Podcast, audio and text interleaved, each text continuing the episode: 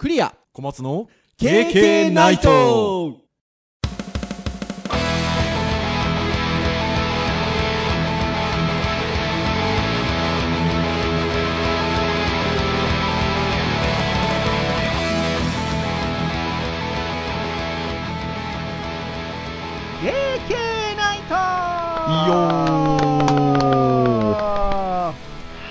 ということで第287回の配信となります。お届けをいたしますのはクリアとはい小松です。どうぞよろしくお願いいたします。はいよろしくお願いしま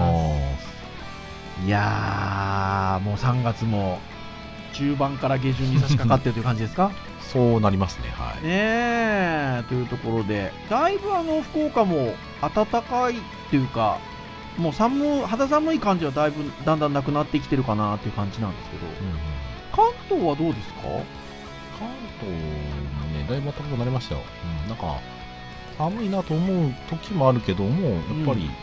ジャケットとかも割とやっぱ春物とかじゃないと逆に暑くなっちゃうああへえああじゃあ同じような感じかもしれないですね。ということでもう春も近づいてきてるかなというところではございますが、まあ、変わらずまだまだ新型コロナウイルスがっていうところなんですがなんかこの収録をしているところですと、えーずっと延長延長と来ていましたが、21日に解除をする方向みたいですね、関東の。多分政府としてはうん。まあ、継続して注意していかなきゃいけないんだろうけど多分うん今までの伸ばし伸ばしにしちゃうと、まあ、緊急ではあるけどみんな緊急なんだけどってなんか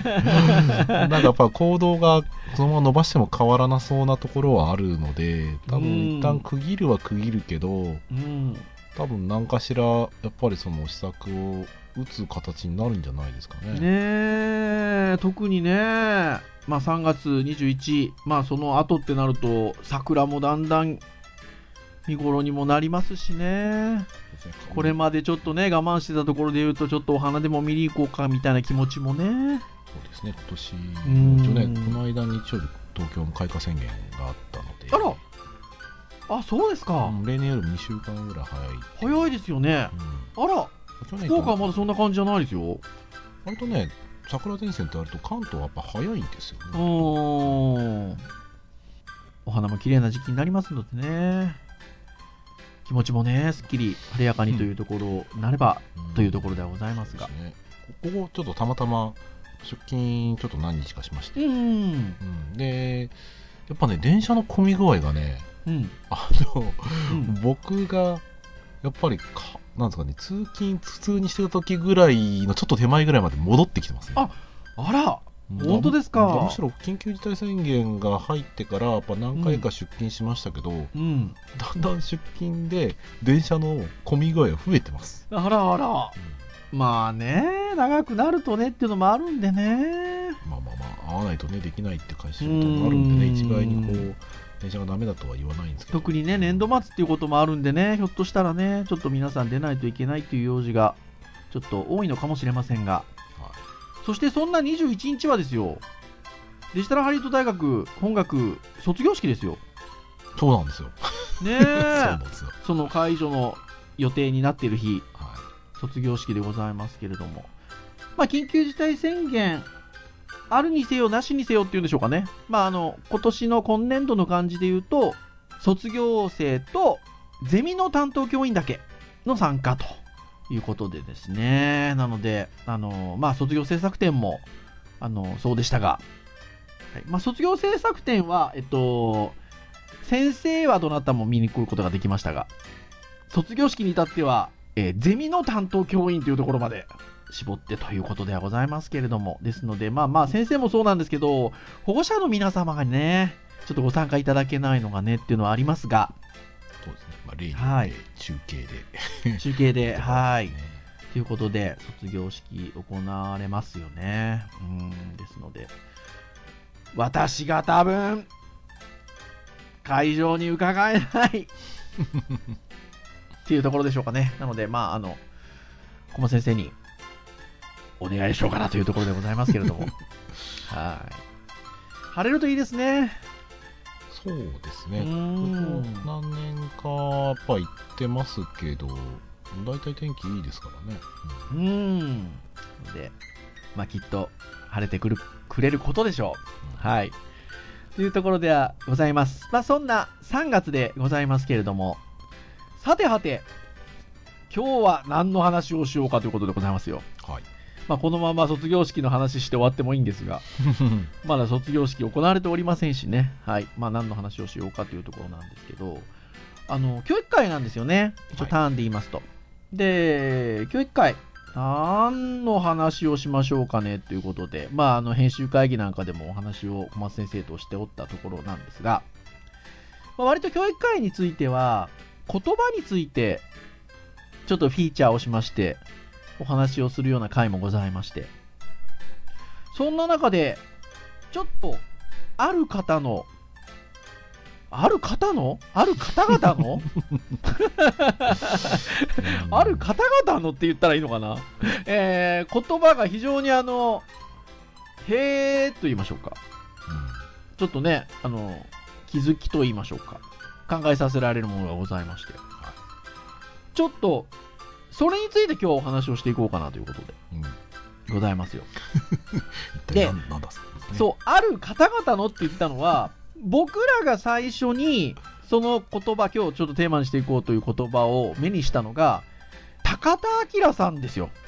ジャパネットの。リスナー、リスナーの皆さん、誰か分かりますって言おうと思ったら、もうね、小松先生が答え言っちゃいましたけど、いいですよ、いいですよ。ジャパネット高田の、えっと、元社長ですね。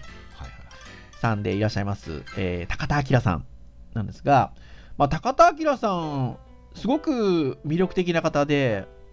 まあ、いろんなね、お考えをのもとに、はい、あの、長らくテレビショッピングなんかでも活躍されていらっしゃって、はい、あの、という方で、まあ、最近だと J2、J1 だったり J2 だったりのあの、 V・ファーレン長崎という。サッカー球団の社長されてた時期もありましたし、はい、まあいろんな形でご活躍されてるんですが、まあし非常に魅力的な方で。で、この方のちょっと2年前ぐらいの記事、あ、もう3年前ぐらいになるのかな？2018年の記事になりますので、はい。えー3年前ぐらいのちょっと記事になるんですが、えー日経ビジネスさんの記事で、高田明、自分の後ろ姿を見ることはできない。どうしたら相手の視点になれるかっていう記事がございまして、まあ実は、ちょっと今日この記事を元にちょっとお話をしようと思ってるんですが、この中で出てくる言葉を高田さん割と常々おっしゃっているようで、最近ね、リリースされた記事なんかでも出てくるんですよね。そうなんですよ。今日取り上げる言葉がね。うんなので、まあ、あの、今日ちょっと今紹介している記事は、あの、3年ぐらい前なんですけど、実は常々高田さんがおっしゃっていると。で、その言葉とは何なのかというと、画剣、利権、利権の剣という3つの剣 ですよ。これ、漢字わかりますかね、皆さんね。これわかりますかね？画剣っていうのは、まあ、我を見ると書いて画剣ですね。我そしてがなんですかね。うんまあ、我が見るですかね。うんそして、えっと、利権というのは離れて見るということで書きますね。そして、利権の権は離れて見るの見るですよ。うん利権の権ですよ。この言葉を高田社長が割とよく使われるんですよね。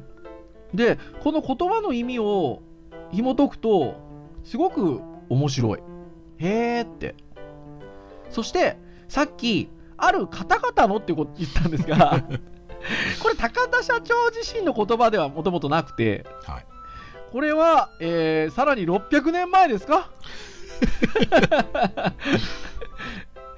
ゼアミさんですよ、脳の。スーパースター。スーパースター、ゼアミさんの言葉なんですよ。ねえ。なので、ゼアミさんが、ゼアミさん、ゼアミが、はい、あの言った言葉である、画剣、利権、利権の権という3つの権ですね。えーこれについて、まあ、高田社長がよくお話をされていらっしゃるということで、まあ、非常にあの、面白いなと思いましたので、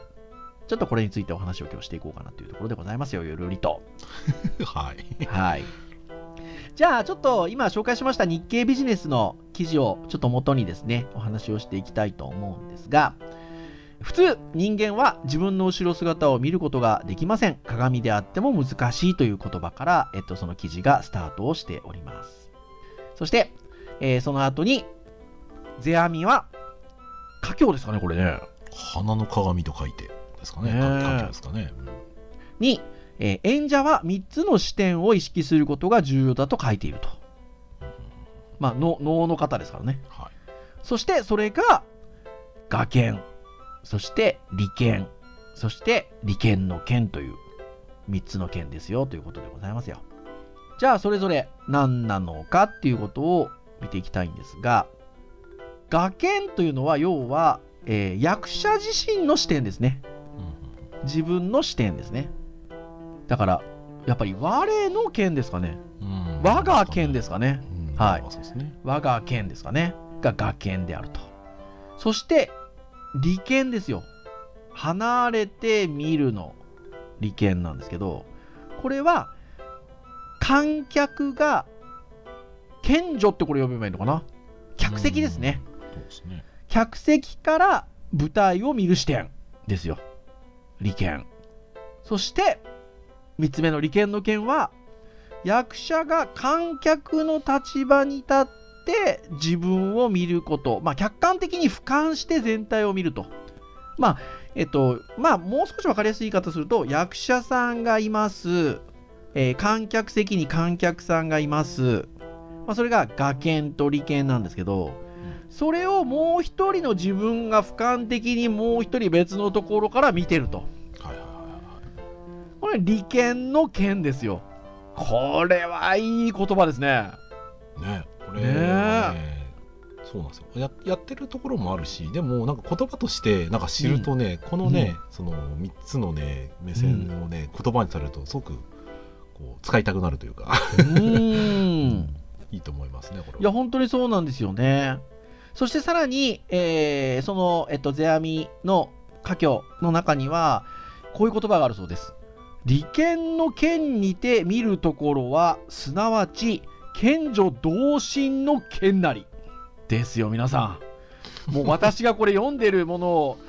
漢字も含めてイメージを皆さんができてるかどうかがちょっといまいちもう自信が持てないんですけれども。まあ、あの下に分かりやすくまたこれ書いてあります。演者は演じながら同時に観客にはなれないと。けれども、観客と同じ気持ちになろうと努力することはできると。この努力が実を結ぶことを、賢女同心と、世阿弥が表現しているということですよ。もうね、うなるしかない。ねそうこれね僕ちょっと今日この話、うあん。の今日実は昼間にフェイスブックで先生うんこんな記事紹介されてて、うん。お裾分けしますって僕教えてもらった記事が1個あるじゃないですかはい。であの記事の中で、まあ、結局その動画とかね配信とかするときに、あのまあ、こんな風にするといいですよってちょっと僕記事読んでて、はい。なるほどなと思ったのがその、うん僕もやってるんですけどその動画配信をうん授業でライブでやるんだけど、うん。学生にこれ見て課題やってねって自分で撮ってるわけですよ、うん。でその時に僕は僕なりに自分を客観視してるつもりだったんですけど、はい。そこの記事の中ではい。ラジオパーソナリティって言葉が出てきてはい。その感覚が僕になくてああ、そうですか。そうだからラジオパーソナリティの感覚で確かにやれば、は見てる人の感覚としてはうん。確かに面白いよなっうんていうふうに僕自身があの画研と自分では利権を意識してたつもりだったんですけど、その利権の剣をちょっと学んだような感じがして、あそうだから割とこう自分を見直すっていう意味だとなんか自分はできてるなと思うところが割となんか意外とそういう風な観点で見られたら確かにその学生が見た時にどういう風にそれが捉えて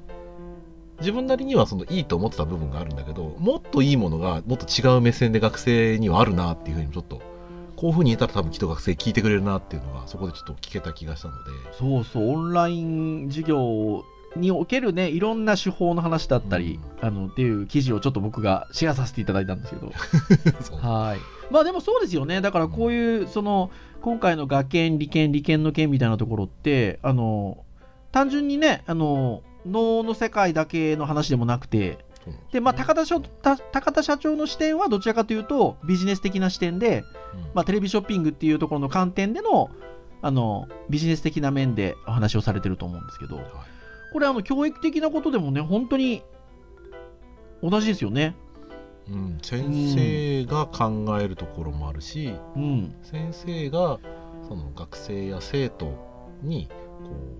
う育ててあげたい目線というかうん、これが育つと多分その学生が学生だったり生徒とかがあの自分でその勉強だったりとか何かを学ぼうとするときに、うん、えー、とちょっとやっぱ違う視点を持てると思うんですよね。うん、うん、だそうするとあの自分がいいと思っているものが実はもっといい方法が他にもあったりとか、もっとなんかその作るものがねなんか人に伝わりやすくなるかであったりとか、うんっていうふうにちょっとすごくつながりやすくなると思うんですよね勉強とかにも結構この観点というか、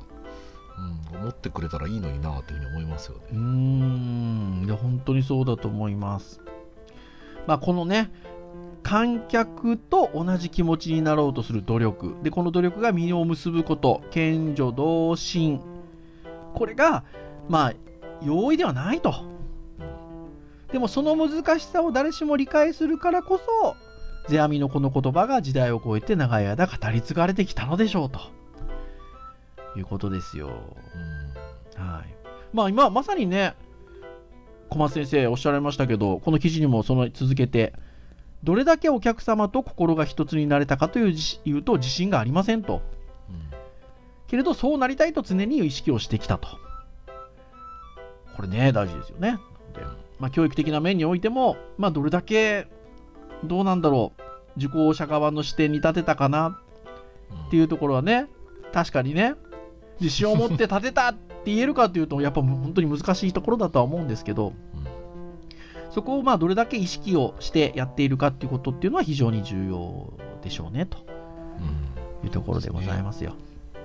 まあね、うちの、ね、大学の指標にもあるエンターテインメントいつよりはいね、言葉ありますけど、うん。あれなんかもね、結局そのやっぱ相手のことをしっかりと考えたりとか、その客観的に物事を考えて、そのエンターテインメント、ねうんどういうふうに届けるかってことを考えてるわけじゃないですか。うん。で、僕なんかもその授業ね、そのだってラジオパーソナリティのさっき話してた時うに、ん。その普通の授業だったら、自分が喋ったらそれに対する反応が見れるんだけど、うん。もうそれが今ねオンライン動画で撮影しちゃうとそれが見れないから、うん。もうラジオの DJ ごとく喋る、うん。だからね学生に対するそのフィードバックとかも、あのうん。今週のお便りみたいなねは 感じで返すとそれ確かに面白いなと確かにフィードバック返す動画やってるけど、うんそんな観点でやっぱりやってなかったので、い。はいはいはいまあ、。そこはエンターテインメント性俺低かったなとか 思いますよねや、本当にそうですよね。まあ、そして、まあ、やっぱりね、その後は結局ですので、まあ、独りよがりでは相手の心に届かないようんっていうことが、まあ、続いてきておりまして、まあ、学研、学研だけじゃダメですよねっていうことですよね。はい。っていうところがありますと。そしてですよ。利権の件ですよ。まあ、これで終わりではダメだと。学研と利権を客観的に俯瞰してみる利権の権がないといけないということですね。はいだから、まあ、この利権の権がないと、例えば高田社長の場合のまあ通販番組ということで言うと、自分ではうまく伝わったと思っていても結果が出ないのは、この利権の権が不十分であったからであるということですよね。だからこそ何度も失敗を重ねながら利権の権を磨いていくのですと。もう、あれですね。一つの、これ、道ですね。まあ、世阿弥さん的に言うなら脳の道なんじゃないですか、これは。ねえねえそうですねうーん。まあ、場の空気感をどうしたら観客と共有できるか、能面をつけていて観客の姿がはっきり見えない中でも、世阿弥は舞台の上で舞いながら考えていたのでしょうということで。ちょっとやっぱりね僕らもオンライン動画を撮るにあたって相手が見えない状況でやっぱ回らなきゃダメですねそうです。そうです。そして、相手が見えない状態でも舞いながらも、さらに利権の権ですよ。それを俯瞰的に見てるもう一人の自分がいてそれが正しく機能しているのかっていうことを見ると。大事。ね、大事ですし僕割とねあのその客観主観の話が結構昔よく好きで、うん。いやいや客観って言ってもそれ結局自分が考えた主観でしょみたいなね。そういうことはやっぱりよく言ってたんですけど、はいあのまあ、そういうことでもあるはあるんですけど、うん。でもいやそそそそうかもしれないけどでも結局それをまあいかにもっと深掘っていくかだったりとかね。あの自分の考えの客観視をいかにその多分育てるとかね磨くっていう言い方が多分そこに当たるんじゃないかなとそう思うん。ですよね。多分だから皆さん聞いてる人も多分ねやってることはやってると思うんですけそどうそうそうそう。実はもっとね多分あると思うんですよ。そうなんですよ。うん。うん。本当にそうだなっていうふうに思いますねね、そうすると我々ちょっと教えてる UX の話のねインタビューとかになんかつながってきそうですいや。本当にそうなんですよ。おっうんしゃる通りなんですよね。権の権を知るにはちょっとじゃあ客観的な意見をねちょっとインタビューして、うん。あ自分が思ってなかったその認知の幅が広がるというかね。うん。いうのがねああるかもなと思っちゃいますよねこれあはね。いい言葉が出てきましたよ。今認知っていう言葉が出てきたんですけど。はい。これね実はね、まあ、今回その学研利権利権の権ということで特に今ね利権の権えっとこう俯瞰してね見るもう一つの目し視点っていうのをお話ししてるんですけど実はこれ教育の中でも割と出てくるんですよねうんそうですね。そしてその利権の権というところと絡めて出てくる言葉がメタ認知メタはカタカナですよ一応 そうですね。認知はね、えー認識して知るですけれども、はい。はい、メタ認知っていう言葉が合わせて出てくるんですよね。う。ん。そうね。なんか僕カードゲームとかでメタを貼るとかって言ったりしたことはありますけど、うん。あとねその HTML とかこうコード書いてる時にねメタタグとか使ったりはしてますはけどメタ認知っていう言葉自身は僕はそんなに知らなくてですね。い。今回うん今回の件であのああそういうことなんだっていうのをね見ましたね。はい。まあ、メタ認知っていう言葉、まあね、いろいろ調べていただくといろんな記事だったりとか出てくるんですけど、奈良教育大学さんが記事として出していらっしゃるもので、メタ認知の概要っていうページがあって、まあ、そのページね、すごくわかりやすい、イラスト入りでわかりやすいんですけど、メタ認知のメタ。これは、工事の、まあ、高い次元のって書きますね。工事のという意味ですと。つまり、認知。認知というのは知覚、記憶、学習、言語、思考など、認知ね。認知をより高い視点で行うということで、まあ、要は、もう一人の自分という言い換えがができるんで、まあ、まさに知見の、えっと、利権の権ですよ。うんねうん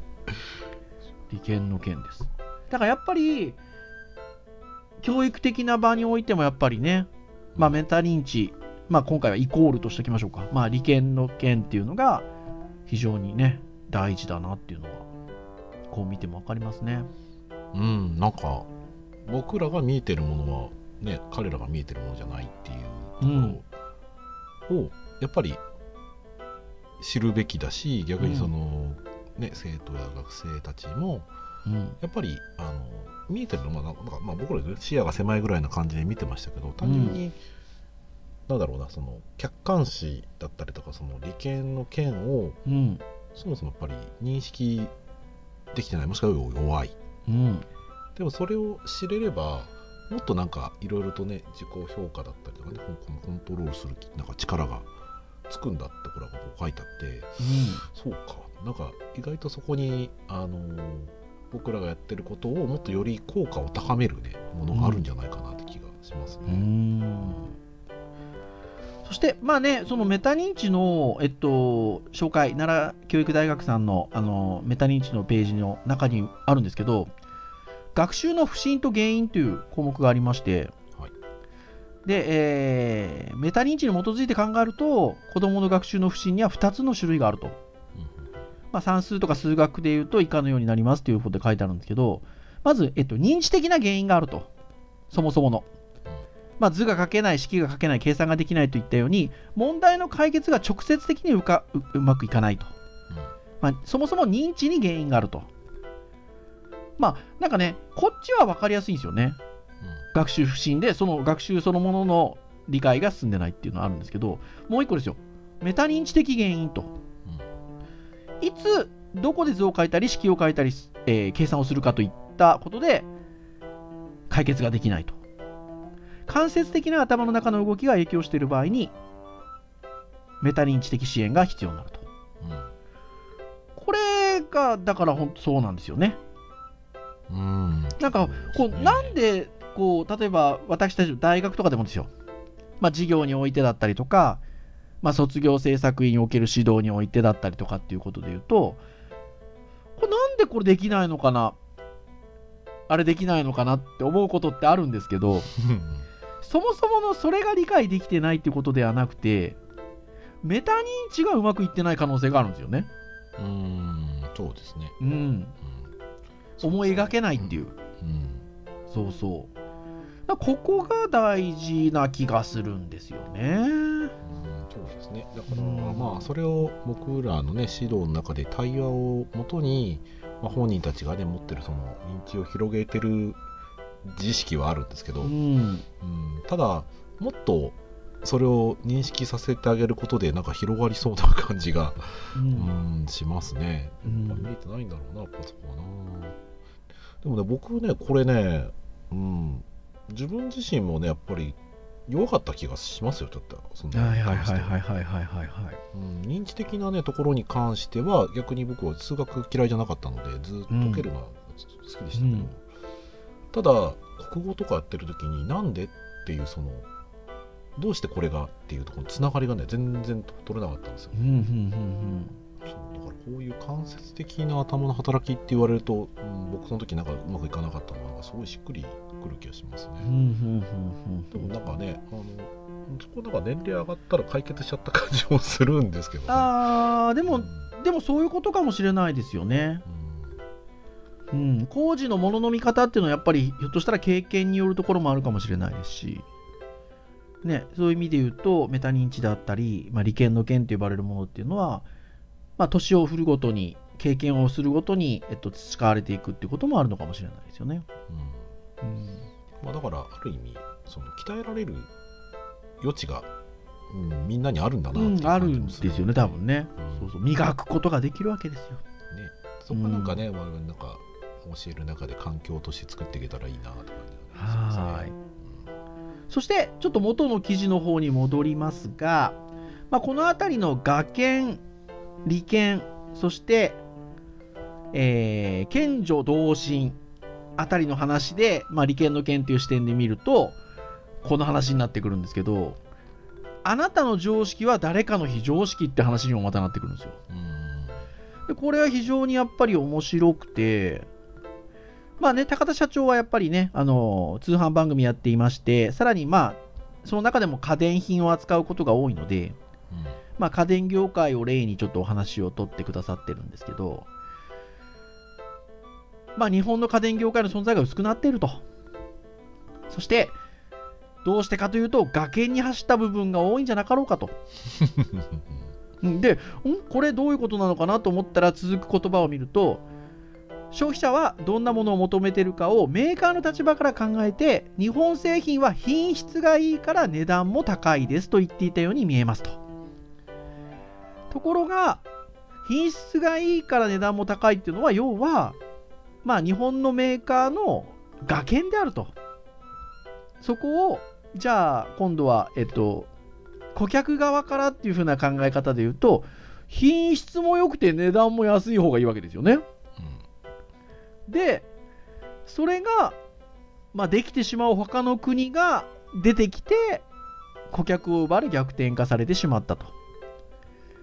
まあ、画研だけで事を進めたから、周囲とはかけ離れた独自の進化をするガラガラパゴス化に陥ると。要は、まあ、利権をどれだけこう感じ取れるかと。うんまあ、常識ですね。あなたの常識は非常識ではないですかっていうのがまさにここで。まああれですねこれ読んでてまあ多分これも多分事実あると思いますうし、ん。まあ、多分ね僕日本のメーカーもね多分うん。その国際競争力っていうところでねあうんの価格競争の部分でやっぱりあの分かってたと思うんですよ、うん。だから海外にね工場を作ったりとかしてやってたわけですよね、はい。うん、なんだけどなんかその学研とね理研と理研の県でいうとはい。見えてる人は僕いたんじゃないかなと思うんですよ、はい。うん、なんだけどそのその見方を全員がしてるわけではないはい。し、あの理系の件で見ると確かにそうなんだけど、んでもやっぱりその、ね、日本の経済世界の経済っていうところで、うんその変えられない部分がどうしてもその企業っていう企業体っていうところであって、うん。まあ、そこでガラパゴス化進んでしまったっていうのは、うん実は見えていたんだけど動こうと思っても動けないその企業体になってしまっていたんじゃないかなっていうふうにもちょっと感じるんですね。うん。だからまあ一概に言えないなとは思うんですけど、うん。こういう見方も確かにあるよなって本当に分かってたらそれが客観的に分かっていれば誰も買わなくなっちゃうわけですからね、ううんか思い切った一手打てなかったのかもしれないなというふうに僕は感じちゃうんですよね、うん。いや、本当そうですね。まあ、メーカーさんは別に擁護するわけじゃないですけど まあでも、だからそこがやっぱでもさっきね、ほら、む難しいと、このその、賢者同心っていうのは難しいっていうのはまさにでもそこだと思うんですよね。はい、で、まあ、この記事の締めとしては、まあ、難しいんですよ。難しいんですけど、相手のことを分かろうとする姿勢が何より重要であると。で、お客様の気持ちを理解できなかったらビジネスとしては決して成功しないということで、まあ、これは本当に教育の面においても言えるんじゃないかなと。うんいうふうに思いますよ。そうですね、うん。なんかそういう観点で言うとメーカーはどうすべきだったんだろうなと僕はなんか思ってしまうんですよね、結局舞台で待ってるわけじゃないですか、はいで一生懸命やっぱり自分が見えてるところとお客さんの反応を頑張って見るんだけど、まあ、見るべきはもしかしたら違う舞台だったのかもしれないな他人にある舞台をもっと見て自分が消費者の立場として見た場合により面白い能の舞台は何だろうかっていうなんかそういう観点を持った方がいいってことなんですかね。はい。僕らもそうですよ。なので教育も。そうなんですよね。教育の話ですからね。はい。いや、楽サボっちゃいかんなと思いますね。ね 出してるアウトプットをやっぱり読んで自分もアウトプットせにはいかんなと思いますね。そこねん。いやまあ、これも一種の、これも一種のアウトプットではありますああ、ねそうですよ、そうですよ。はい。そして、やっぱり今日の締めとしては、ゼアミ三角形っていう。マジマジリスペクトっすみたいな。マジリスペクトっす。そして、えっと、この日経ビジネスの記事自体はですね、高田明社長が、まあ、元社長ですね、高田明さんが、本を出版された時の、まあ、タイミングでだだ出されてる記事なので、はいこの本すごいですよ。高田明と読む世阿弥、昨日の自分を超えていくですから、うんもう買いますっていう感じですよ。高田さん知らないとなんか怪しいタイトルにも見えますけど。確かに。うん確かに本当そうですけどね。でもね、なんかね、やっぱ面白そうなんですよね。うんあのこう、その、世阿弥さんが説いたものを、その高田明さんっていうそのビジネスマンが、うんそのビジネスするものとしてその読み解く、うんだから世阿弥さんが言ってることってこういうことでぶ能の舞台の話なんだけどそれを置き換えてうん解説してくれるわけですよね、だかはい。ら僕らにとっても非常に分かりやすい本なんか面白そうだなって感じがそうですよね。だから、ゼアミさんについても知れますしね。で、そのことを通して高田明さんのことについても知れますしね。うんうんそして、そのことによって私たちがまた教育の面に、こう、勉強していくっていうことですよね。まあそうですうね、ん。っていうことでございますよ。そうですねちょっとね油断学研のまま行くとねガラパゴス化しちゃうわけですよそう。本当にそうなので、まあ、ぜひね、お勉強したいなというふうに思っております。次第でございますよ。はいはい。というところで、いい時間になってまいりましたので、以上といたしましょうかね。はい。KK ナイトは毎週木曜日に配信をいたしております。公式サイトアクセスをしていただけますと、プレイヤーございますので、直接配信聞いていただくことができます。ただし、えー、Apple Podcast 等々、購読登録サービスにて登録をしていただけますと、配信されるや否や皆様の端末にダウンロードされますので、お好きなタイミングで聞いていただくことができますよ、ということでございます。はいはい。えー、287回ということで、まあ、いろんなトークテーマでお話をしておりますし、えー、まあ、配信も5年以上経っておりますので、昔はこんなこと言ってたんだとかね、そんなようなこともね、あの楽しく聞いていただけるんじゃなかろうかなというふうに思いますので、はい、えーお好みのものございましたら、ながら聞きでも結構でございますので、聞いていただけますと、KK 大変喜びますということでございます。それでは、今日は以上といたしましょうかね。